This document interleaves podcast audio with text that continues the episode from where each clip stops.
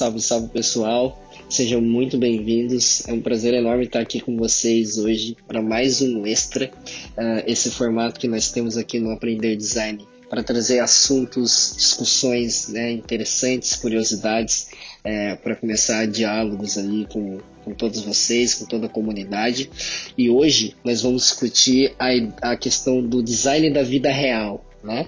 Então, é, conversar um pouco sobre o dia a dia da profissão, né? Em muitos momentos a gente tem, desenvolve uma visão muito romantizada, né? Uma visão muito é, distante da realidade aí, né? Da, das, das coisas é, no dia a dia que nem sempre são um mar de rosas, né? E aí eu, eu chamei hoje aqui para bater esse papo comigo uh, a Letícia Pires e o Gustavo Oliveira, que vão me ajudar aí a conduzir esse bate-papo, essa conversa. Então eu vou pedir para eles se apresentarem agora e na sequência a gente começa o nosso papo. Oi, boa noite. É, obrigada pelo convite, Doug. Obrigada a aprender. É, meu nome é Letícia, eu sou designer de formação. Hoje eu sou Product Design Manager no Quinto Andar. O Quinto Andar é uma empresa de tecnologia. A gente facilita ali a vida de, é, das relações né, das pessoas com seus imóveis. Então, quem está procurando uma casa para alugar e morar, quem está querendo comprar um apartamento, uma casa, quem também tem um patrimônio e quer dar liquidez a ele, então fazer as transações em relação às casas. Boa noite aí para todo mundo, obrigado pelo convite, acho que vai ser incrível, estou super empolgado para esse bate-papo. É, bom, sou Gustavo Oliveira, também sou designer aí, né, então, é, enfim, sou designer, hoje eu lidero o time de design e pesquisa na OLX Brasil, né, antes da, da OLX teve uma, uma passagem no mercado financeiro pela Visa e depois pela TOTOS, né, ambos ali tocando com design e inovação, né, então acho que a ideia aqui é trazer um pouco dessa né, dessa experiência no dia a dia, né, em diversos cenários diferentes. Acho que vai ser super bacana, porque a gente já teve um, um debriefing aqui, foi super bacana. A gente já se identificou com uma série de assuntos e falou assim: hum, isso aqui vai ser legal a gente falar.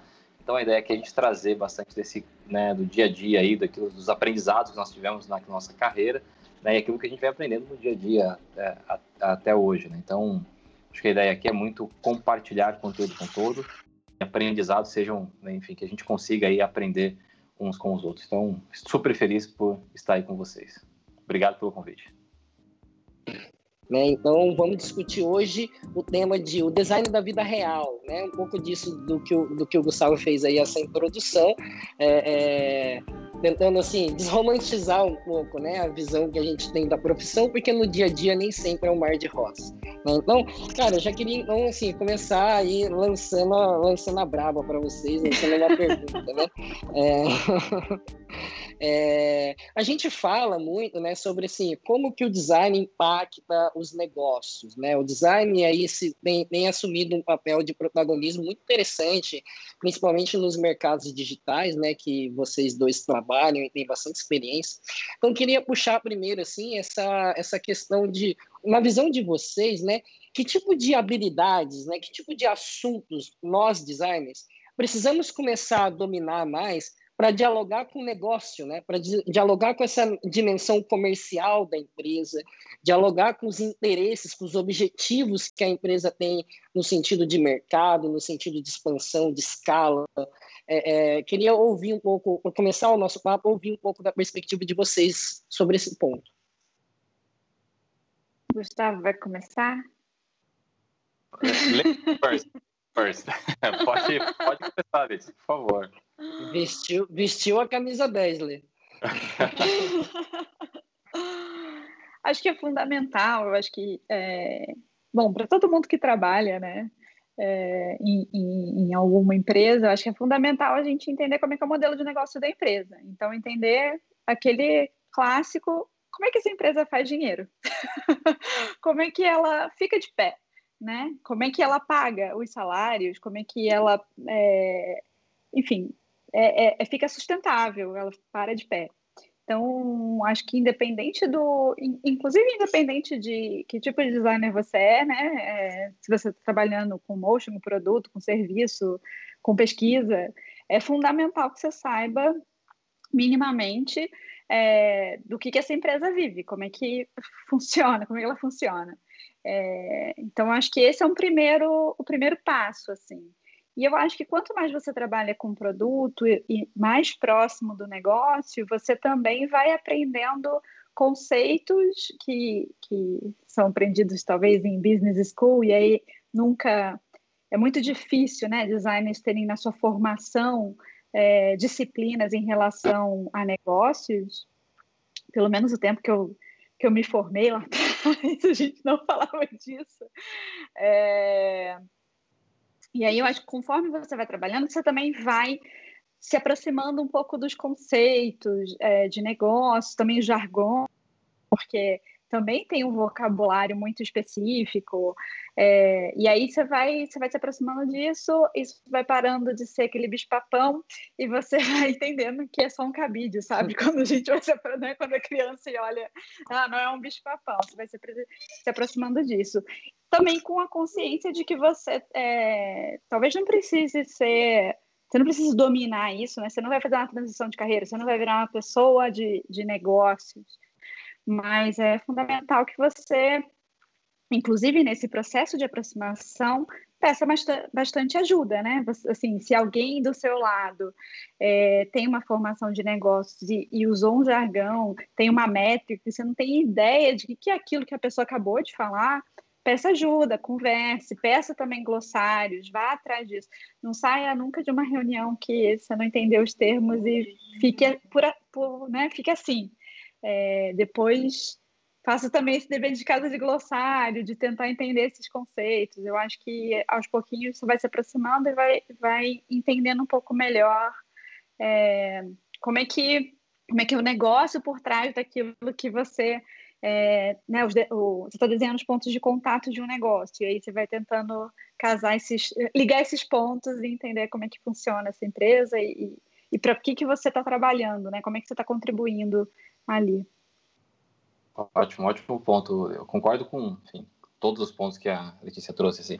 Eu, enfim, eu acho que eu acho que é mais a gente falar a linguagem do negócio do que esperar que o negócio fale a linguagem do design, né? Então, eu acho que acho que a gente fica muito preocupado muitas vezes em colocar o nosso technique case né, na vista. Não, mas isso é uma jornada, isso é um service blueprint, isso é não sei o que lá, vou fazer uma Então tem muita gente que fala que a gente não fala, cara, assim, ó, eu vou né, é, é, eu, eu, vou, tá bom, vamos descobrir isso em conjunto, né, isso eu sei que vai impactar dessa maneira, né, mas é, é, é muito importante, depois que você entendeu, né, o negócio, né, então onde ganha dinheiro, como faz dinheiro, quais são as áreas importantes dentro de uma empresa, né, onde que aquele é, possível detrator, por exemplo, aquela área que pode, né, te ajudar ou não, né, na implementação de algo dentro de uma empresa, então você identificando esse ponto, né, sabendo trafegar dentro dessa organização, né? Então isso passa muito porque não existe. Tem muita gente que fala assim, ah, é, vou dar exemplos, né? Quando quando sei lá, quando estava na TOTS, muita gente chegava e falava assim, ah, a gente é uma empresa,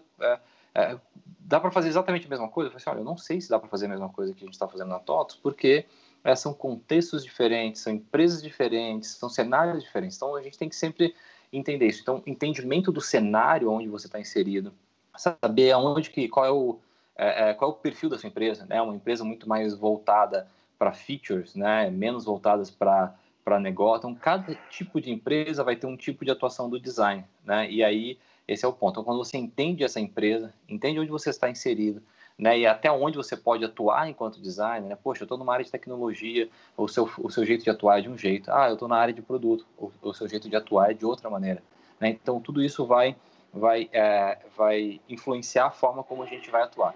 Ponto importante, né? Que a Letícia trouxe, assim, que a gente não aprende é, a falar sobre business, né? A gente não aprende a falar sobre negócios, a gente não aprende a falar sobre negociar, né? Coisas. Então, esse é um ponto que é muito importante quando a gente fala em design, né? De, de começar a trazer esses vocabulários, né? Esses, essas, essas novas ferramentas que a gente não aprendeu, né? E aí, somado com aquilo que a gente tem de técnica, que a gente aprende, né? Processual, muitas das vezes, na nossa história, né? De, de como profissional, então a gente somar, a gente eu, enfim, eu vejo muito esse cenário. Então, essa saber trafegar, entender, né, entender, e assim, por exemplo, para quem é um bom pesquisador, isso é ótimo. Poxa, você vou aplicar pesquisa só que para os meus pares, né? Então eu vou, vou observar a forma como as pessoas se relacionam. Então isso já é mais claro. A questão é que a gente tem que saber usar isso para dentro de uma empresa, né? Então, a entender, identificar as agendas, né? Possíveis agendas que não estão claras dentro de uma reunião, que você falou, talvez aqui essa agenda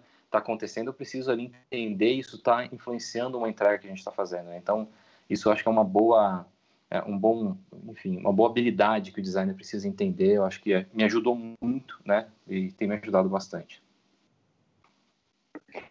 Bem legal. É, nossa, é, é, essa, isso tudo que vocês trazem, né? Tipo, é, é, acho que tira um pouco a figura do designer, né? O, o Gustavo ainda colocou essa coisa do technique, né? Que a gente a gente acaba usando o tempo todo, né, é, se valendo aí das, dos, dos, termos e tudo mais. Isso, isso é uma coisa que eu venho pensando já, já há algum tempo, né, essa coisa de como a gente é apegado, às vezes, ao método do design. Né? E às vezes é um método que funciona muito bem para gente, cara, que aprendeu a trabalhar assim e que de uma certa forma criou até uma certa, sei lá, uma certa utopia de como é que é trabalhar com esses processos, né? Só que no dia a dia, dentro de uma empresa, e às vezes uma empresa grande, e, e, e principalmente empresas de tecnologia, você vai estar lidando ali com, é, é, com áreas de negócio, você vai estar lidando com engenheiros de software, que nem sempre compartilha dessa, desse linguajar, né? Nem sempre compartilha do, do mesmo léxico, né? Nem sempre entende muito bem ali o valor até mesmo da ferramenta que você está tentando aplicar e tudo mais, né? Então, é, acho que tem dois pontos que eu acho que é legal a gente, a gente abordar. É, vou, primeiro, eu vou puxar esse, né? Como que vocês veem essa coisa dessa essa flexibilidade, né? Tipo, como que o designer, como é que vocês veem no dia a dia de vocês essa coisa de levar muito a sério, levar muito a risca os métodos, as metodologias, às vezes cara, se recusar um pouco a, a, a, a descer desse lugar duro da metodologia e ter mais flexibilidade para acompanhar, para permitir que o grupo como um todo, né, o time como um todo, trabalhe de uma forma mais sinérgica, né, é, é, e, e, sair um pouco dessa, dessa coisa do designer é, é, que tem uma relação quase que meio paternalista, sabe, com aquilo que faz, com, com o produto do seu trabalho, essa coisa do designer meio artista, né, como é que vocês veem isso? Como é que, como é, que é para vocês? Como é que foi na experiência de vocês essa questão de ter que lidar com essa flexibilidade do método, do apego a, a, aos termos, enfim?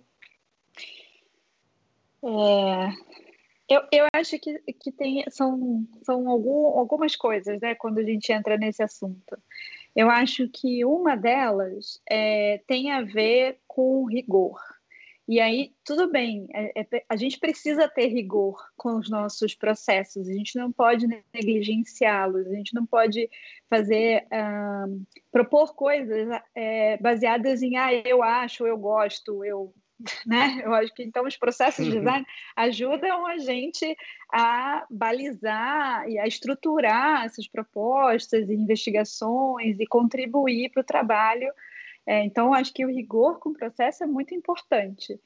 É, e, e, a gente precisa ser cuidadoso com isso. A gente não pode deixar o negócio uh, ir de qualquer maneira. Mas eu também vejo que, às vezes, e está tudo certo nisso, no sentido de ser apaixonado pelo processo, isso faz a gente ser designer, isso faz a gente se identificar em ser designer e a gente acha isso divertido. É muito legal pegar uma ferramenta. Quantos de nós já se, né, tipo, fazendo processo de design, ficou ali preso e, e nem viu a hora passar e, e até, sei lá, perdeu o deadline, alguma coisa nesse sentido. O que eu acho que a gente precisa sempre ser crítico com a gente mesmo é que alguns processos eles não vão casar. Por mais que você ache que ele está muito redondo, que é o seu processo, talvez ele não case daquele jeito e aí você precisa de flexibilidade para aquela demanda, para aquela, aquela, aquele momento, aquele projeto, com aqueles pares. Então não dá para virar e falar, ah, meu processo é assim e eu sempre vou aplicar exatamente do mesmo jeito, as mesmas ferramentas, eu não posso abrir mão desse, disso aqui. Eu acho que quando a gente vai para a vida real, já que é o tema é, de hoje, é, você tem que ser flexível no sentido, vão ter, vão ter é, os dados dos trade-offs, né? Tipo, vai ter coisa que você vai ter que abrir mão, vai ter coisa que você vai ter que é, colocar junto. E eu acho que uma outra coisa é quando a gente trabalha muito perto do negócio, é, às vezes, por a gente ser encantado com o processo, a gente fica lá contando sobre o processo. mas quem é de negócio quer saber o resultado. O que, que isso vai influenciar? Como é que a gente vai vender mais? A gente vai vender menos? Isso vai entregar um, uma experiência melhor? O cliente que está ali na outra ponta, ele, ele que, qual vai ser o impacto disso para a vida dele? Então você fica lá horas falando, ah, mas o meu blueprint, e isso, e esse conceito. Isso é muito legal, mas no universo nosso. Então você está conversando com outro designer, ótimo ele vai também se encantar por isso. E legal que vocês se aprendam é, e deixe isso cada vez mais, né, um processo cada vez mais redondo. É, é, é prazeroso fazer o negócio ser redondinho ali e ficar bacana. Mas quando a gente está com nossos pares, não necessariamente eles vão ser apaixonados por processo de design, estão interessados né, no resultado daquilo, por que, que você trouxe aquilo, é, por que, que a gente está gastando essa energia nessa ferramenta. É, então, a gente tem que deixar isso tudo muito, muito claro, senão realmente vira uma paixão vazia, assim, ah, você gosta disso, mas por que, que a gente está fazendo, por que a gente está fazendo esse workshop aqui junto? Do que, que se trata, né? Então, a gente tem que ser... É, tem que ser mais pragmático, né? Eu acho que tem a ver o rigor e, e acho que tem, queria trazer aqui que é, é, necessário ter um rigor de processo, de ferramentas, porque isso melhora a eficiência de, de, do processo como um todo, e tem uma outra parte de pragmatismo. É, a paixão a gente deixa para o nosso clube mesmo, quando a gente estiver conversando entre designers. É, acho que é um Não. pouco isso quando, quando eu penso nessa pergunta, né? E você, Gustavo, o que, que Não, total. Eu, eu, eu, eu, eu acho que assim, eu acho que a gente. Uma coisa que eu vejo acontecer, a gente fica. Eu, eu assim, esse apaixonite por ferramenta é total, assim, eu vejo muito. Eu acho que isso está muito ligado ao quanto a senioridade né, da pessoa. Com o tempo, a gente entende que a ferramenta ela é só um meio para a gente atingir um objetivo, né? Ele, e a ferramenta não é um output, né? Então, ela nos ajuda a chegar no outcome, né? Eu acho que esse é um ponto importante. E quando a gente tem essa maturidade, nos abre caminho para você ter... É, é, você tem... Aí a gente fala... Eu gosto de falar muito sobre repertório. A ferramenta, quando eu tenho um repertório, independente da ferramenta que eu tenho, eu combino essas ferramentas e crio a melhor ferramenta para o meu contexto. Já aconteceu várias vezes, antes né, de a gente entrar ou em um projeto determinado, alguém falar, ah, não, mas, poxa, mas exatamente, eu lembro que um dia a gente fazer, ah, design sprint, aí o Google lançou, aí virou uma moda, uma febre, todo mundo falando design sprint. e aí alguém falou assim, ah, não, mas, não, mas agora, olha, às 10h30 acontece isso. A gente falou assim, não, mas a gente não está seguindo. Ah, não, mas é que design sprint tem que ser esse modelo, porque senão o Google, como é que você vai fazer o design sprint não do Google? Não, mas não porque não faz sentido nenhum, é outra ferramenta, a gente está usando outra coisa. Aí a pessoa, não, mas aí não, aí tu não pode chamar de design sprint. Fala então de. Então, assim, a pessoa se pegou tanto no negócio, né? E, e, assim, era um designer, né? Então, assim, a gente, a gente pessoal, a gente não tá fazendo, vamos lá. Esse aqui é o, são, são métodos que a gente chegou a um determinado contexto. Então, então é isso, assim, eu acho que é muito mais importante a gente entender, né? É, o nosso objetivo, e tá claro esse objetivo, aí esse é um ponto que faz total sentido o designer né, começar a aprender a olhar né, qual é de fato o objetivo de uma determinada iniciativa e aí sim avaliar se de fato aquela ferramenta, né, aquele processo, ele vai te ajudar a atingir aquele objetivo. E a gente, com a maturidade e repertório que vai sendo acumulado com o tempo, né, isso de novo, é só tempo que vai dar, não é que assim, ah, eu saí de um curso, ah, beleza, fiz o curso aqui, pronto, já aprendi como que vai usar a ferramenta. Não é. Na verdade, é um acúmulo de ferramentas que a gente vai usando durante o dia, né, no nosso dia a dia, que vai nos ajudando. Eu acredito que o processo ele nos ajuda a chegar a um objetivo muito mais fácil, nos ajuda a colaborar com outras pessoas, né, a provocar essa colaboração, a provocar um entendimento, né, e as pessoas veem muito a gente, né, o time de design como um todo, né, como essa, esse time que ajuda a desenrolar, né, pegar um problema capcioso e transformar ele uhum. em solução. O ponto é que a gente tem que saber o momento certo de usar as ferramentas. Muitas vezes a gente está usando a ferramenta, a melhor ferramenta para o momento errado. Né? E aí a gente está dando um tiro no nosso próprio pé, porque a gente não está focando no outcome, porque a gente não sabe nem o objetivo do, do daquilo que a gente está fazendo. Então, é, a ferramenta é importante, mas é muito mais importante a gente começar de um profundo entendimento do porquê que eu preciso fazer aquilo, porquê que a empresa né, ela está puxando aquela frente, né? E aí esse é um, é um ponto. Muitas vezes o porquê está ligado a uma redução de custo. Então, você não está muito ligado a uma estrutura do usuário, por exemplo. Você está ligado muito mais a uma estrutura interna da empresa. E aí, aquele, aquela coisa que muitas vezes a gente fica na paixonite, né? Não, tem que transformar a vida do usuário, tem que transformar a vida do usuário. Muitas das vezes, é, você está fazendo um projeto que é para reduzir custo interno. né, pô, a gente estava falando, né, da, pô, estamos na pandemia e tal, passando muitas empresas precisando segurar o seu, né, o, o, as suas, os seus custos. Então, se, muitas vezes você vai olhar para dentro de casa, cara, como que a gente vai usar o processo de design, né, para redução de custo, né? Como é, aí em outro momento para é, reduzir, sei lá, tickets chamados. Então, não necessariamente eu estou olhando só para o usuário no final do dia, mas eu também estou mexendo em processo interno. Então, isso é importante entender, mas sempre vai ter alguém que vai ser beneficiado naquele momento. Ora, vai ser né, um stakeholder dentro interno ou stakeholder externo, né? então um cliente ou uma pessoa interna. Então, trafegar né, nesse caminho eu acho que é fundamental. E a dica é não se apaixone por ferramentas, né? Eu acho que é isso, assim, tem muita gente que fala assim, ah, não, eu fiz aquela ferramenta incrível que eu vou usar essa ferramenta hoje. E aí está no momento errado do projeto errado, só deu problema. Eu já me apaixonei por muita ferramenta, pessoal. Não é que. Não, já me apaixonei por ferramenta, já usei fora de momento não era para usar. Todos e nós, eu, né? Assim, e é isso.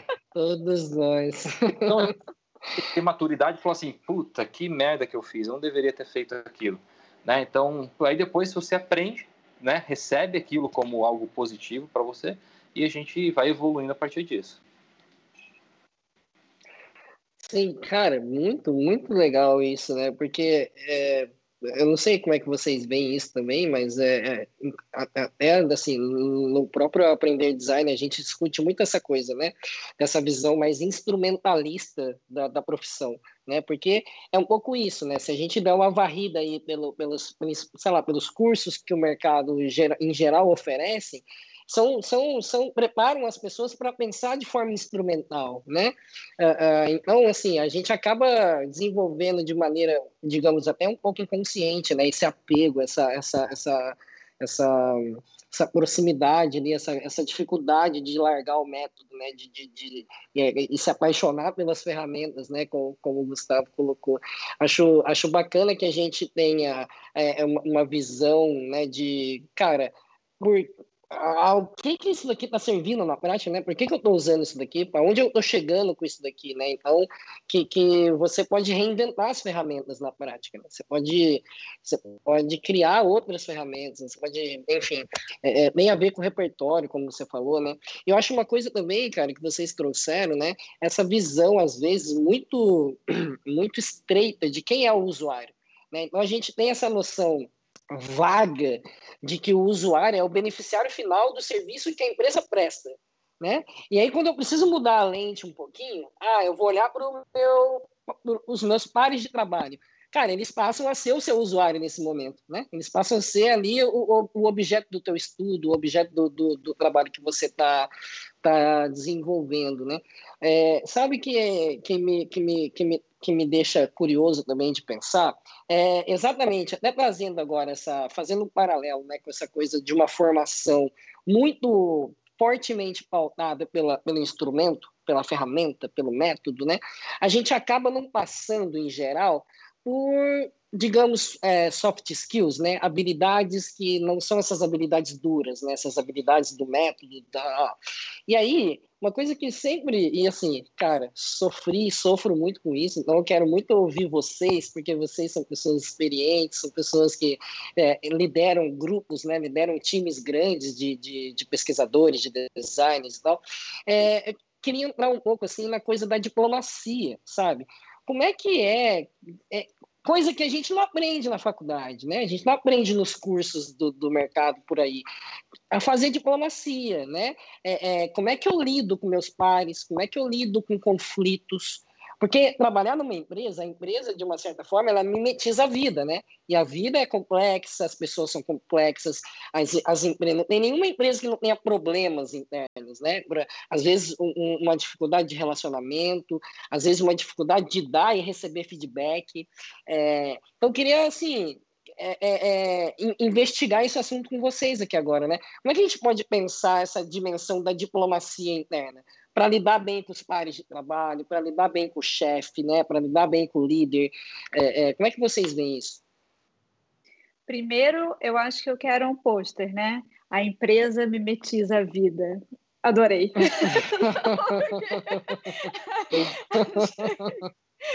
Douglas, Doug, Doug, Doug sendo Doug, tá? Então, eu não esperava menos do que isso, tá? Mas é, é isso mesmo, uma ótima frase. É... Eu, eu, mas eu também tendo a achar que esse lance da, da, política na vida corporativa, na empresa, é, não é ensinado para ninguém, né? Talvez é, nenhuma, nenhuma faculdade conte isso para ninguém, em nenhuma disciplina. É, eu acho que, assim, uma parte que é muito importante que o designer tem que estar. Tá muito consciente é que a gente sempre vai estar no meio, né? A gente sempre está na facilitação. A gente não é a pessoa ali do finalzão que, tipo, beleza, acabei aqui, ó, fiz, e coloquei o, a, a, fita no pacote, entreguei, né? A gente está sempre no meio. E aí, é, quem faz produto em empresas de tecnologias, é, geralmente também já tem aquela aquela parceria, né? Tipo, a gente sempre usa o lance de parceria de disciplinas. Geralmente tem um designer, o engenheiro, o product manager, é, agora também analistas de dados, às vezes um researcher, é, algum analista de qualidade de software e, e, e de produto, enfim, é, tem umas disciplinas. E aí a gente olha aquele diagrama lindo, maravilhoso sobre inovação, que aí tem ah, a necessidade das pessoas, se um produto é factível ou não, né, feasible, se, se ele é sustentável, se ele é, dá lucro, se ele fica de pé, enfim. E aí a gente olha para aquilo e olha do tipo, tá, então quando essas coisas todas se encontrarem, ali nasce a inovação.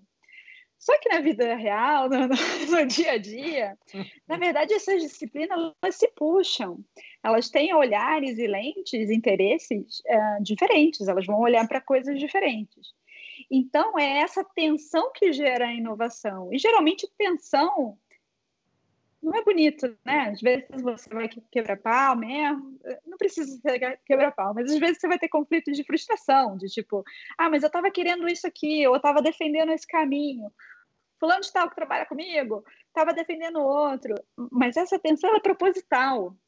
É, é, é, é, essa, esse cabo de guerra assim é um pouco tensionado mesmo para vocês se puxarem e para a coisa nascer, para que né, é, se a gente tem muita unanimidade, é, geralmente a coisa fica meio fraca, né? Fica muito acho que ela, ela realmente não rompe e, e, nasce um projeto novo, uma coisa nova que tra, é, traga uma proposta nova. Então, é, no dia a dia, tem horas que é isso, você não, você não vai ganhar todas, você não vai perder todas, você vai ter que articular muita coisa. É, comunicação também é um desafio enorme, né? Tipo, eu sempre brinco Sim. que se você falar que assim, que, é, vamos desenhar uma bolinha, cada um, cada um que estiver escutando isso vai pensar numa bolinha diferente. Então, imagina em relação a ideias muito mais complexas do que uma bolinha.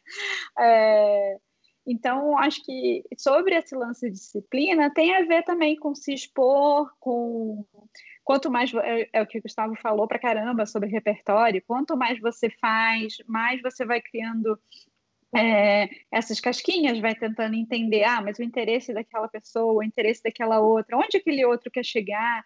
A gente, como grupo, está conseguindo ter uma visão comum, está todo mundo indo para o mesmo lugar, ou, ah, tá bom, era para ir para lá, mas eu, eu achei que podia ser por aqui, e aí começa uma grande confusão. Então, acho que também ter um olhar um, realista para esse tipo de coisa e, e, ser, e ser resiliente, ser perseverante, né? Porque vai ter dia super difícil, vai ter discussão super difícil, vai ter coisa que você vai sair da reunião e falar, poxa, eu não consegui fazer. Primeiro você vai, você vai sair falando, ih, deu tudo errado, né? Aí depois é que você vai começar a criar uma análise crítica ali de falar, putz, eu não consegui é, colocar meu ponto, ou então minha argumentação foi muito fraca. É, e isso, isso depende do fazer, porque não tem, não tem um, um, livro de ouro que a gente possa ler regras ou uma, né, tipo uma lista de como faz a receita. O que, você acha, Gustavo? É, designers diplomatas. É, designers diplomatas. Olha, vai sair, tenho certeza que vai sair algum post agora falando diplomacia do design. Olha lá, deixa para alguém fazer, que alguém vai fazer isso aí. Enfim, mas eu acho, eu, eu concordo muito. Assim, eu acho que, eu acho que a gente tem que, é, a gente de fato não aprende, né? O que eu, o que eu vejo e, e eu concordo um pouco com o Letícia, assim, não, não, a gente não tem outro, outra, não que é, uma outra é, área do conhecimento saiba mais ou menos. As pessoas vão aprendendo com o dia a dia. Né? Porque assim, a gente nasce fazendo política, né? Você faz política quando você tem um irmão, né? Para a troca do brinquedo na hora de brincar, por exemplo. Né? Você vai para a escola, você aprende, por isso que a educação é tão importante, porque você aprende na escola, você está fazendo política ali com seus amigos, né? no seu contexto. Então, isso é muito importante. É, o ponto é que aí eu vejo que conforme a gente vai crescendo, né, vai ficando maior, vai né, entrando dentro de uma empresa, comecei meu primeiro trabalho, segundo. Então a gente tem aquele, aquele ideal de que tudo vai dar muito certo daquilo que eu imaginei e romantizei. É isso de fato não é verdade. E aí um ponto que eu acho que faz total sentido para o designer é a capacidade de se adaptar. É que eu acho que a gente precisa ter essa, essa capacidade de adaptação, porque muitas das vezes você vai, você, as pessoas não vão ceder. E aí você vai precisar ceder para conseguir chegar onde você quer. Né? Muitas das vezes eu gosto de falar que é, se você quer um objetivo, muitas vezes seu objetivo está tão distante que você tem que abrir mão do seu, do seu objetivo para ajudar o outro coleguinha, porque você sabe que vocês estão indo para o mesmo caminho, mas não necessariamente ele sabe desse objetivo. E você vai caminhando. Então, essa capacidade de persuasão, né, de você conseguir passar aquela, aquela ideia e fazer com que as pessoas acreditem naquela, naquele, naquilo que você está trazendo, é uma capacidade importante né? Então, e aí um ponto que o, Douglas comentou antes da, de fazer essa pergunta, ele falou, ah, muitas vezes a gente olha para o usuário, né? Muitas vezes a gente está defendendo, talvez a gente está fazendo defesa para a pessoa errada, no momento do projeto errado, no momento de produto errado, né? Que está muito ligado a, a, ter essa, essa visão sistêmica da onde eu estou inserido. Né? Porque eu acho que muitas das vezes a gente olha muito assim, ah, não estou olhando só para o meu usuário, meu usuário precisa disso, ele quer aquilo, ele quer aquilo. Mas aí, por exemplo, você está priorizando uma coisa que a empresa ela vai sangrar para colocar isso de pé. Ah, a área de tecnologia vai levar muito mais tempo para implementar, o time de CX vai ter problema para atender, o time, entendeu? E aí você começa o time de operações não vai ter, vai ter um risco para. E aí você começa a olhar que aquilo não vai ser benéfico para todo o sistema. Eu acho que é um ponto que a gente precisa começar a falar urgentemente, enquanto designers, né? É o impacto que a gente tem naquilo que a gente está desenvolvendo para o sistema que a gente está inserido. Pensando que a gente tem sistemas inseridos. Uma coisa é o sistema, né? Por exemplo, a área de tecnologia é um sistema, certo? A área de produto é um sistema e elas se relacionam da mesma forma que o time de design é um sistema e se relacionam com essas áreas, né? Se alguma dessas áreas é o ponto que a Letícia trouxe, né? São, são é a tríade, ah, tecnologia, design, negócio. Então tudo isso tem que ser, ela, muitas vezes a tecnologia ela puxa um pouco mais e a gente vai ter que ceder e ok ceder, não tem problema nenhum, né? Porque a gente tem que ter essa capacidade de se adaptar, né? essa capacidade de é, estar pronto para o novo e saber responder rapidamente para aquele novo. E aí, a partir disso, a gente começar a posicionar, né, ter persuasão para mostrar o caminho que a gente entende que é o ideal, que é a melhor solução para o sistema. E muitas das vezes, aquela primeira solução ser priorizada, ela não vai ser melhor para o usuário, em algumas vezes. E a gente tem que entender, ok, segue a vida, agora a gente vai, né? Então, assim, é, essa capacidade é muito importante, porque muitas vezes a gente olha só para um lado, e aí pode ser que a gente está enviesando, né? A gente está muito apaixonado né, por um, um problema, por um usuário, e aí isso não tem um impacto positivo dentro da organização como um todo e nem dentro de um mercado, né, de um do mercado como um todo. Então isso é muito importante para a gente. Eu acho que é um papel nosso, né, enquanto design, é, discutir isso e fazer essa puxar essa reflexão dentro das organizações. Sim, acho, acho, muito, acho muito bacana, assim, né? Porque é, é, um, do, um, dos nossos, um dos nossos principais, é, um dos nossos princípios no, no, aprender design é a ideia de que criar é um ato político, né? De design, fazer design é, é, é um ato político. E quando a gente pensa nessa coisa do ato político, às vezes a gente leva para uma dimensão muito grandiosa, mas essa é esse tipo de política também da articulação, né?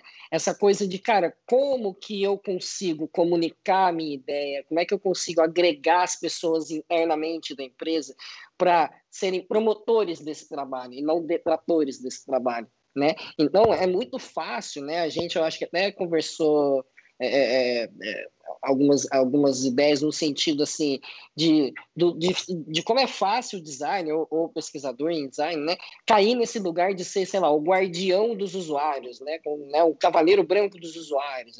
E isso, as, E assim, às vezes isso pode criar mais inimizades internamente dentro da empresa para você, e eventualmente isso vai bloquear o seu trabalho e vai te causar algumas decepções e algumas frustrações, né? É, é, acho muito, acho muito importante realmente que a gente discuta esse tema, né? Essa coisa da diplomacia do design, e uma coisa que a gente precisa aprender a fazer. É, é, até, acho, acho, até bacana, né? A, a Letícia mesmo escreveu um, um, um texto muito bacana recentemente falando sobre essa coisa, né? Tipo, cara, todo mundo quer ser líder, né? Parece que todo mundo quer ser head de design, todo mundo quer ser design lead, tudo mais.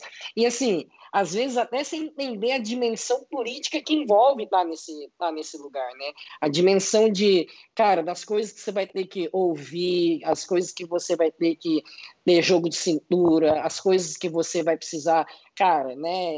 É, é saber como que dá um bom feedback, saber ouvir também o feedback, né? Porque, é, é então, assim, é, eu queria até para a gente tentar deixar uma coisa mais prática, trazer uma visão né, mais, mais realista, já que a gente está falando de design da vida real, né?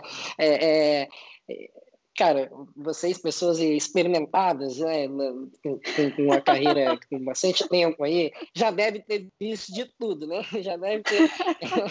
então, Chamou queria... de velho, né? Entendi, mas beleza. Mas, achei, mas... Ô, Gustavo, mas achei elegante. Achei elegante. Não, eu vou aceitar, Douglas, porque achei elegante. O, Douglas ele é elegante, esse é o ponto, tá? É ele, colocou, ele colocou uma cidade né, em, em risco ali para falar. São, diplomacia, a diplomacia. Olha a diplomacia. só, um exemplo de diplomacia agora. Mas é, é, é, acho que é legal da, da, da galera que está ouvindo a gente aí é, ouvir também, né? Sim, casos que vocês já viveram, que vocês já identificaram, sabe? De, cara, gafes, assim, coisas que, na visão de vocês, deveríamos evitar, sabe? Ou, ou, ou deveríamos procurar repensar algumas atitudes, assim? O que, que, que, vocês têm? O que, que vocês conseguem trazer aí da experiência de vocês?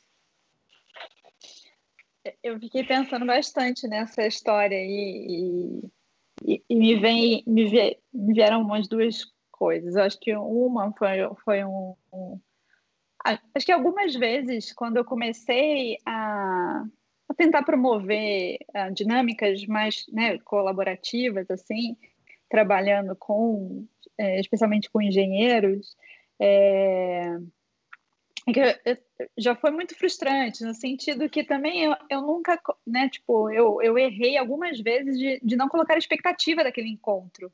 Então, um monte de gente entrava na sala, né, todo mundo empolgado, justamente com essa história que o Gustavo trouxe de. Teve um, um momento ali que design thinking, nossa, tem que colocar todo mundo numa sala, isso é muito legal, Google faz, tem que fazer. É, e em alguns momentos eu também fui super, super entusiasta, tipo, ai, agora é o momento, todo mundo está querendo fazer isso também, vamos lá, vou, vou aproveitar, vai ficar mais fácil para mim.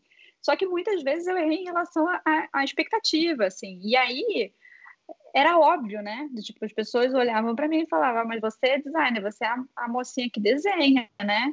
Por que, que a gente tem que desenhar? Enfim, eu acho que várias vezes né, me vi nesse cenário que eu mesma me coloquei, é, totalmente falta de articulação sobre a expectativa do que a gente ia fazer ali. É, e eu acho que outras, outras coisas também que, que eu acho que é visto muito como naive, assim, é, que você falou de o designer é, achar, às vezes mora em inocência, às vezes mora numa arrogância enorme, né? De que ele é o dono daquele produto, de que ele é o dono é, do usuário, ele que sabe, ele que. Eu acho que ele é um porta-voz. A gente, só, é, a gente é porta-voz de uma abordagem, a gente é porta-voz de uma disciplina, a gente é uma lente que agrega a muitas outras lentes, né? A lente do design ela não é melhor, pior do que a de engenharia, a de, do marketing, a do todas essas disciplinas elas precisam trabalhar juntas para a gente fazer serviços bons, né? Então, eu acho que às vezes eu vejo também alguns designers é, falando como se eles não pertencessem àquele organismo, né? A empresa você pertence àquele negócio ali. Então, é a gente, muito, é, tem muito da gente. E, e às vezes eu vejo as pessoas na hora que o bicho pega, na hora que não é agradável ouvir, né? Porque dói mesmo. Quando é, ah, algum processo deu errado, a, a, gente sabe de um cenário que não foi legal, que alguém teve um problema. Isso dói mesmo. E tem que doer, porque senão você não está engajado o suficiente ali. É, mas aí, às vezes, quando isso dói, aí sai, né? Ah, por que, que a gente. É, por que, que é, essa empresa, ou. Né? Aí fala até bem distante, assim, como se não fizesse parte, sabe? Ah, não sei o que esperar de tal coisa. Como se não fizesse parte, assim. Então, isso eu acho que são coisas é, que os designers precisam ficar mais atentos, assim, na medida que estão nas empresas. A gente tem que participar mais. Se a gente está achando que está tudo. Ah, isso aqui realmente está muito esquisito. Vai lá perguntar, vai fazer uma proposta, é, não fica tão afastado assim, tipo, tá tudo ruim ali. Não, a cultura da empresa, como se você não fosse um organismo dentro, sabe? É, então, acho que são essas coisas que eu vejo mais, assim, às vezes esse lance de é, achar, presumir que todo mundo sabe da sua importância e que design é muito legal, e aí você não é, né? E, e eu já fiz várias vezes isso, me lasquei várias vezes, é, mas fui aprendendo, do, tipo, como é que eu coloco a expectativa, como é que eu explico o que, que eu faço, é, como que eu falo que isso é importante, se, se não é importante imediatamente, é importante para o meu processo, para eu entregar alguma coisa. É, então, acho que tem essa parte e tem essa, uma outra parte que, que às vezes eu acho que fica entre essa coisa naiva e arrogância de é, deu problema, eu não faço parte. tipo, eu avisei, né? É, é isso, é, eu avisei. Também tem isso, né? Tem, tem isso. é, eu, pegou eu... uma frase que, que, que é um bom é. resumo é. assim, desse comportamento. Não, total, eu concordo muito, assim, eu acho que a gente tem, tem muitas vezes tem, acho que assim, acho que uh, num, eu não vejo o, o, o, designer como guardião, né? E se a gente acha que, que a gente é, eu acho que a gente é um, é um erro, né? Eu acho que esse ponto que a, que a Letícia, a gente ajuda a pessoa, né? E aí, sim, a Letícia foi bom, é, foi ótimo do comentário que, cara, não é uma visão melhor nem pior, tá? É uma outra visão. Eu acho que esse é um ponto importante, né? A gente traz uma visão, a visão do design, a ótica do design, a lente do design em relação a algum, algum problema. Da mesma forma que a engenharia traz uma ótima, uma visão ótima também da mesma forma que marketing traz e assim por diante. Então a gente tem que entender e aproveitar o melhor de cada uma dessas visões, somar essas visões e trabalhar. Né? Então eu acho que é isso. Muitas vezes quando a gente, é, é, eu acho que quando a gente fica muito nesse não, ah, hum, isso não vai dar certo porque o usuário não quer, né? Então, pô, mas então vamos, vamos, então qual é a melhor solução para isso? Muitas vezes eu só vejo naquela, naquela situação de, né? Enfim, alguns casos, na verdade, ah, não, eu falei que o usuário não quer isso, então parece que né, torcer contra, né? Eu acho que esse é um ponto do, cara, esse, o que a Letícia falou faz muito sentido, cara. Estamos no mesmo barco, certo? Então a gente tem que trabalhar para que a gente chegue no onde a gente precisa chegar, né? Então, independente se não está aceitando a sua ideia ou não. Então entra um pouco nessa questão do, ai meu Deus, a minha ideia não foi priorizada e agora, meu Deus, como é que vai fazer, né? Mas é uma ideia tão incrível que eu vi lá na Califórnia, que é uma ideia bacana, que uma startup super cool trouxe para o mundo, a gente não vai usar no nosso mercado, talvez não faça sentido né? E a gente tem que ter essa maturidade para isso, né? Para entender que momento, produto, uma série de coisas, né? É, eu vejo bastante um negócio que é legal, que a gente, é, que a gente fala bastante assim, né? Do, do é, da, dos erros, né? Eu acho que um, algo que eu vejo acontecer muito assim, a gente sempre vender processo na frente de solução, né? Na frente do outcome, por exemplo. Então, já, enfim, já tive participações de pessoas, não, a gente precisa fazer, sei lá, seis meses, oito meses de pesquisa, você fala assim, cara, mas oito meses, eu acho que talvez, né? É, não, não vai rolar, assim, pô, oito meses a gente, pô, você tá numa empresa pequena, cara, tipo, cara, não sei nem se daqui a dois meses. Quebrou, tá... né? Exato. Oito, oito meses, a, oito, oito meses atrás a gente estava vivendo em um outro planeta, né? Em outro mundo. Exato. Então, assim, então, assim é, essa adaptação ela é importante para a gente falar assim, peraí, deixa eu entender, cara, você precisa colocar um negócio hoje e tal, então a escolha da técnica tem que ser. Então, muitas vezes eu digo, não, só funciona se for essa técnica, a gente não pode fazer outra técnica. Galera, acho que dá para fazer outra técnica, dá para adaptar. Né, é melhor do que não não coletar informação. Então a gente sempre ser maleável o suficiente para conseguir isso, né? Porque muitas vezes a gente nunca vai ter todo o recurso que a gente quer a gente nunca vai ter todo o tempo do mundo que a gente quer. Pô, é legal ficar fazendo. Cara, eu se pudesse fazer pesquisa, cara, dois anos de pesquisa direto, vou ficar fazendo.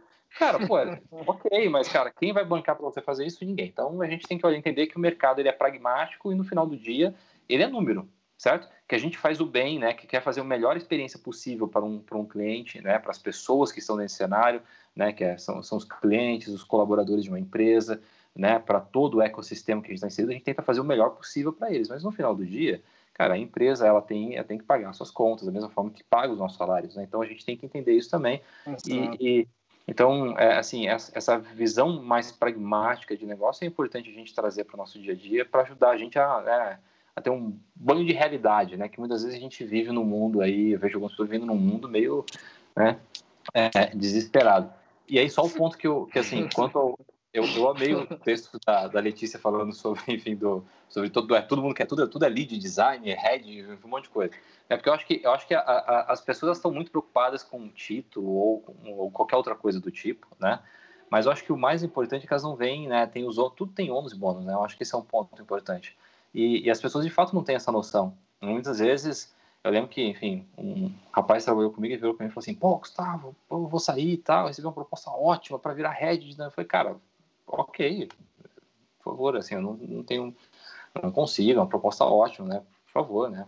E aí ele foi, passou três meses e falou assim, Gustavo, não tem como voltar? Eu falei assim, como assim, cara, não tem como voltar? Ele falou, não, porque, cara, eu mando as pessoas fazerem elas não fazem, eu falo não sei o que lá, as pessoas não sei o que. Eu falei, cara, mas não era isso que, né, você sabia do risco, sabia que era o desafio, sabia que tinha que negociar com as pessoas, sabia que tinha que conversar, né, e no, naquele contexto a gente estava trabalhando exatamente um, um, né, no, no, plano de desenvolvimento daquela pessoa, a gente estava trabalhando exatamente o ponto de comunicação com, que é com os seus pares, né, com diretos.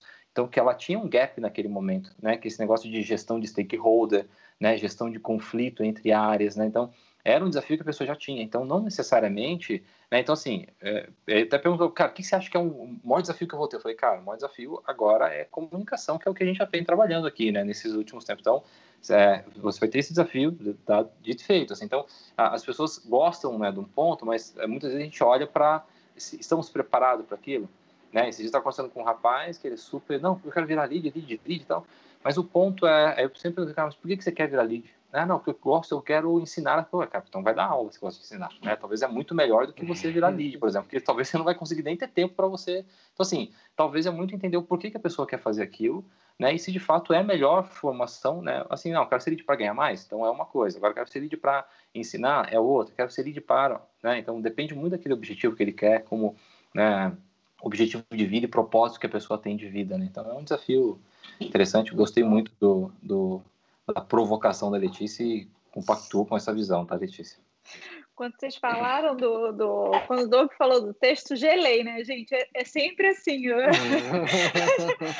quando eu encontro alguém, eu li seu texto, não sei aonde, eu faço uma cara de tipo, ah, meu Deus, o que será que te pegou? Muito legal. Enfim, mas é o, é, o, é o processo de. É, porque é um desafio de comunicação, né? Expor tantas coisas e às vezes, enfim, interpretação. É, Aí eu fico, às vezes, sofrida, tipo, ah, meu Deus, escrevi aquele negócio, mas todo mundo entendeu por aqui, por ali, enfim. Mas tá legal esse processo também. É, a gente já tá chegando aí é, então, exato. A gente já está chegando aí nos finalmente, pessoal. A gente tem mais 10 minutinhos aí de bate-papo. Queria pedir para vocês, se tiverem perguntas, dúvidas, mandem aí, por favor, no chat do YouTube. Tem duas perguntas aqui já que, que o pessoal mandou. É, eu vou ler elas aqui rapidinho. Eu só vou pedir para vocês para a gente dar uma, a resposta um pouquinho mais rápida agora, para a gente poder conseguir cumprir o tempo aqui, tá, pessoal? Uh, vamos lá. O, o, o, a primeira pergunta aí está falando, né, se, se internamente nas empresas empresas, aí pensando na, na, na, trajetória de vocês, né? Se outras áreas da empresa costumam se apaixonar por ferramentas de design, né? E ficar demandando a aplicação dessas ferramentas o tempo inteiro, né? Porque aí a pessoa falou aqui, é o Lucas Ferrari. É, inclusive, valeu, Lucas, pela pergunta. É, em consultorias de design, isso acontece muito, né? Com clientes que criam expectativas de ver uma ferramenta específica sendo aplicada só porque está na moda. Isso acontece muito na, dentro de empresa também, pessoal? Eu acho que a consultoria é um pouco diferente porque a consultoria vende a metodologia, né, vende esse processo também. Ela não vende só o resultado, ela vende o processo e, e esses é, outputs, outcome ou output, enfim, vale estudar isso. É, eu acho que é um pacote quando você pensa em consultoria, né? Você quer também um pouco do método e tal. É, dentro das empresas, eu acho que acontece também, eu acho que tem.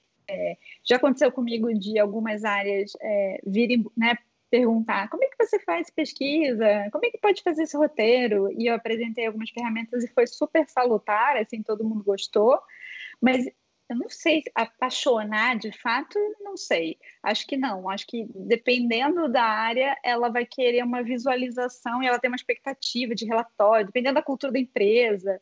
É, mas empresas de tecnologia geralmente não tem muito apego a documentos, não, porque as coisas ficam velhas muito rápido. Então você aprende. Exato a ser mais lean. Vamos, vamos deixar aqui no, no bonito. Vamos lean. Você fica mais é, a, forma fica menos é, é, a gente é menos preocupado, né? De ah, nossa, tem que fazer uma ilustração para esse relatório. É, às vezes a gente faz visualizações super simples que vão ajudar na discussão, mas não tem tanto, não vejo tanto a paixonite. Gostei do termo apaixonite pela, pelas coisas, não, não é. É, eu, eu, já passei por, por momentos que sim, algumas pessoas chegam. É que assim, eu acho que como vira moda tudo, né? Por exemplo, ter, esses dias chegou alguém assim: ah, não, a gente tem que fazer, nossa, minha sugestão é a gente fazer um Inception. Né? Ah, não, a gente poderia. Então, assim, as pessoas se apaixonam por algumas coisas que muitas vezes não é o melhor, e aí até aí você gasta uma, uma massa, né? Uma, enfim, um tempo para você ensinar que isso não faz sentido, que isso talvez para outro momento. Então já aconteceu assim de alguém chegar, ah, olha, então eu queria que a gente fizesse aquele negócio legal, colocamos position na parede, sai duas jornadas, três propostas de valores, duas. Então, é isso. mas não é o que entrega. Na verdade, se precisar, a gente vai fazer, mas se não for o momento, a gente vai fazer uma outra coisa. Então, aí o papel é de esclarecer. Esse papel nosso é de esclarecer qual é o momento do projeto, qual o tamanho da dor que ele tem e talvez qual é a melhor ferramenta e qual é o objetivo, né? O que, que a gente vai chegar no final dela, né? Porque eu acho que esse é o caminho interessante, porque senão a galera, porque assim, agora como tudo muito tá fácil, né? Pô, você compra um livro, tem lá 101 métodos de não sei o que lá, 200 métodos de não sei o que, mais mil, mil ferramentas de não sei o que lá. Então a pessoa pega um monte de ferramenta, joga pro ar, como se fosse o, sei lá, telecena do milhão lá, pega três pacotinhos e sai falando assim, ó, oh, então, toolkit, proposta de valor e Canvas. Aí coloca na mesa e sai fazendo. Não quer dizer que isso vai funcionar, né? Então é um ponto que a gente tem que... Mas isso acontece, assim, eventualmente, não, acontecendo menos, mas sempre tem alguma coisa ou outra. Eu gosto quando as pessoas falam assim, nossa, olha, o time me apresentou isso e começa a usar, né? Eu estou vendo algumas coisas que a gente né, tá usando dentro do LX que você está vendo outros times usando. Ah, tá usando essa ferramenta, oh, a gente fez isso também. Isso é ótimo. O que é ruim quando a pessoa fica fechada na ferramenta, o que aconteceu, sei lá, na TOTS em 1900 e bolinha, quando a gente estava, o pessoal, ai, eu não, não consegui fazer essa, essa atividade porque eu não tinha aquele framework bonitão que vocês fazem, imprimem no A0. Foi a pior burrada que a gente fez na vida, foi a gente ter que imprimir num papel bonito que tinha que mandar para uma impressão, uma... porque depois o pessoal ficava assim, ah, então eu não consigo usar porque eu não tenho aquele template. Aí a gente falou, pô, pior coisa que a gente faz, a gente rasgou, né? Isso, a gente rasgou o template fora, falou, a partir de agora o template é post-it na parede. Então eu escrevia as, as, coisas na parede, a galera ia fazendo, o pessoal, ah, entendi, então não preciso do template. Falou, não, é a forma como você pensa. E aí a galera começou a usar, então isso foi um, uma sacada legal que a gente aprendeu. Maravilhoso, maravilhoso. É, a gente tem mais uma pergunta aqui. É, na verdade, a gente tem uma outra pergunta, mas eu acho que a gente, na real, já respondeu essa, essa outra pergunta aqui. Que eu vou ler ela aqui, mas é, eu acho que realmente a gente já respondeu, né? Até que ponto o papel do designer é compreender como equilibrar os atores do sistema, né? Clientes, negócio, ou questionar e incomodar a forma como o sistema atual da empresa funciona. Acho que a gente acabou passando por muitas coisas bacanas aqui, até falando de diplomacia né, entender que o usuário às vezes ele vai mudar é... ali, né? Eu acho que nessa pergunta não é ou, né? É e. É tipo, é, é, é complexo. Exato. Então você tem todas essas camadas, é tudo junto. Você vai ter que. Hora Exato. você. Né? Tipo, você vai fazendo de um tudo. Você tem horas que você precisa realmente cutucar o sistema e provocar ele. Tem horas que você vai ter que executar alguma coisa para um lado e o outro, né? É, é então, acho que é mais complexo do que essa visão é. de é uma coisa ou outra. É... Total. E é, e é, muito mais também da, da forma como você provoca e, e incomoda, né? Porque Sim. senão você pode sair como um grande vilão da história e perder é. espaço, né? Perder. Ou ninguém entender nada, né? É. Ou, é, isso é como uma crítica vazia, né? Uma coisa meio, sei lá, negativa, né? Não sei. Enfim. É, é, é, é muito aquele o, do, do, da pessoa, só para é, aquela pessoa assim, ah, eu sou muito provocativo, né? Mas provoca sem trazer solução, né? Então sempre tem que tomar cuidado, né? Então, assim, cara, uma coisa é, olha, que, galera, tem, tem pontos aqui, mas o que vocês acham desses, desses pontos que podem também ajudar a gente a atingir que mitiga esses riscos, né? Então, então você traz os porquês, né? Então, é aquela coisa muito só provocativa, né? Exato. Bom, para finalizar, então, pessoal, o Wagner tem uma. Wagner Molina é, mandou uma pergunta aqui, ó. Busco, se, busco sempre estar me aprimorando e fazendo esse jogo de cintura que vocês comentaram. Porém, não vejo um certo reconhecimento do meu gestor com o meu trabalho. Já tiveram que lidar com isso? Wagner, é. talvez você não goste do que eu vou falar, mas, mas é para pensar. É esse lance do reconhecimento, eu acho que a gente tem que pensar também desse jeito complexo que eu falei, que são várias camadinhas. Então, tem hora, assim, quem decide uh, desafios e próximos passos não é só exatamente seu chefe, sabe? O chefe direto, assim, como você está na empresa, você, interage com um monte de gente. Então, esse jogo de cintura, resultados, entregas e tudo mais, é, é uma visão que é compartilhada. Geralmente, não está só na mão do seu chefe. Parece, né? A gente, quando a gente, é, quando a gente vai trabalhando com gestão, você vai aprendendo um pouco mais que um sistema é mais complexo do que, do que, eu, do que eu achava. Mas uh, acho que sim, claro, pode haver sim esse problema do gestor não te enxergar, não enxergar resultados que você tem é, conquistado, mas às vezes também é, considerar um pouco o sistema como um todo, do tipo, não só ficar pensando de ah, eu tenho resultados e eu estou entregando e eu estou falando com uma pessoa só. Às vezes, quando a gente está atuando para mais lugares, fica tão evidente para todo mundo que você pode estar num novo desafio, você pode estar num outro momento, que aí não, não, não existe chefe que esteja errando que continue errando, ou que né, continue segurando o crescimento de alguém. Então, eu também pensaria um pouco, tentaria olhar para outros lados, no sentido de as minhas entregas estão fazendo, tem impacto onde? Com que outras pessoas? Para que lugares? Como é que eu estou articulando essas entregas? Com quem que eu estou falando? Para quem que eu estou mostrando isso? É, e também sempre fazer aquele one-on-one -on -one direto no ponto com o chefe, né? Tipo, olha, está acontecendo isso, estou confuso aqui, o que está acontecendo? Acho que também é válido, né? E, e tem um ponto, Letícia, que eu acho que é muito importante é o seguinte, é entender o, se aquilo que você está entregando é, é valor para ele. Eu acho que esse é um ponto importante. Muitas das vezes, isso é comum, tá? A gente acontecer, todas as empresas acontecem isso. Né? É, talvez, por exemplo, e aí até para um, né? Então assim, é, é, muito importante entender, cara, como que o, o seu líder médico, é, o que, que ele imagina como né, eficiência e entrega de valor? É diminuição de tempo? E você não está entregando talvez diminuição de tempo? Estou dando exemplo aqui, tá? Ah, não, eu estou entregando mais rentabilidade. Então tá bom, então ele te mede por rentabilidade. Então tá claro isso, né? Agora, se você não está, se você está olhando, né, entregando uma coisa que não está te vendo como valor, talvez você precise entender a forma como você está entregando. Talvez entregar de uma forma diferente ou talvez você está tá, tá entregando e não está vendo valor, talvez é a forma como você expressa, a, como você comunica isso.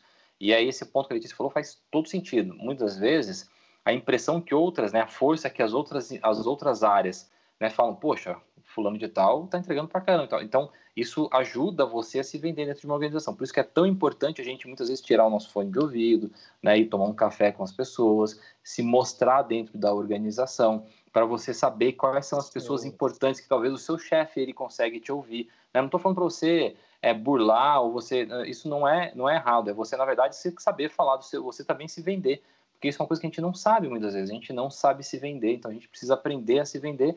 E a dica que a Letícia deu faz total sentido, tá? Então vai para aquilo que as pessoas que o seu chefe também se mostre dentro da organização, se mostre para ele, mas se mostre, é, apresente o valor que a pessoa ela vê que de fato que, que ela é medida, né? Que ela quer, ela, ela se mede, na verdade Tá? Então, se ela mede por tempo, mostra que você entrega mais tempo. Se ela mostra por rentabilidade, mostra que isso está trazendo rentabilidade. Ah, é, sei lá, NPS, então, enfim, você vai pense nisso, tá? Eu acho que o que, que, é valor para esses stakeholders e se apresente a entrega da forma como você, né, essa entrega da forma como você está gerando o valor. Sim. É, eu acho que o lance mais em disquinhos, assim, de a gente pensar que as coisas são sempre camadas meio cebola, assim. Tem, tem você, é, do chefe, tem a área, tem a empresa, está contribuindo, como é que é isso, né? Sim, total. É. É, o pensamento sistêmico entra aí também, né? Que como vocês bem colocaram, né?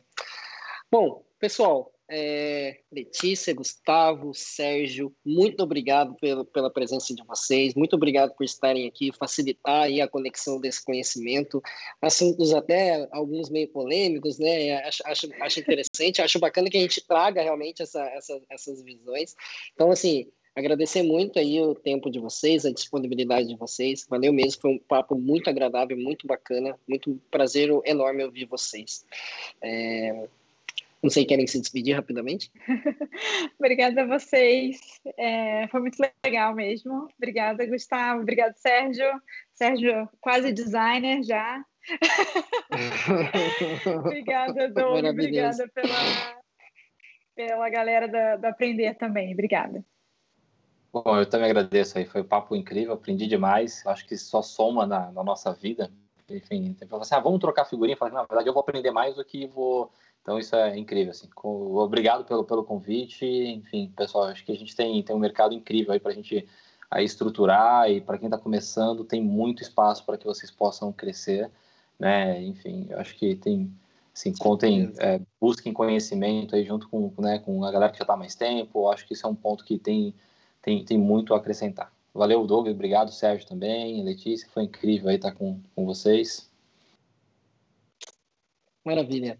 É, bom, aproveitar então agradecer também todos vocês que estiveram com a gente aí durante o papo. Muito obrigado pelo tempo de vocês e deixar avisar vocês também que esse formato nosso do Extra, é, ele também é um formato de podcast, tá? Então vai estar tá, amanhã vai estar tá disponível já em todas as, as, plataformas aí de streaming de podcast para vocês poderem consumir no formato também de podcast. A live fica gravada e é isso. Agradeço vocês aí pelo tempo, pela presença e nos vemos no próximo extra. Um abraço, pessoal.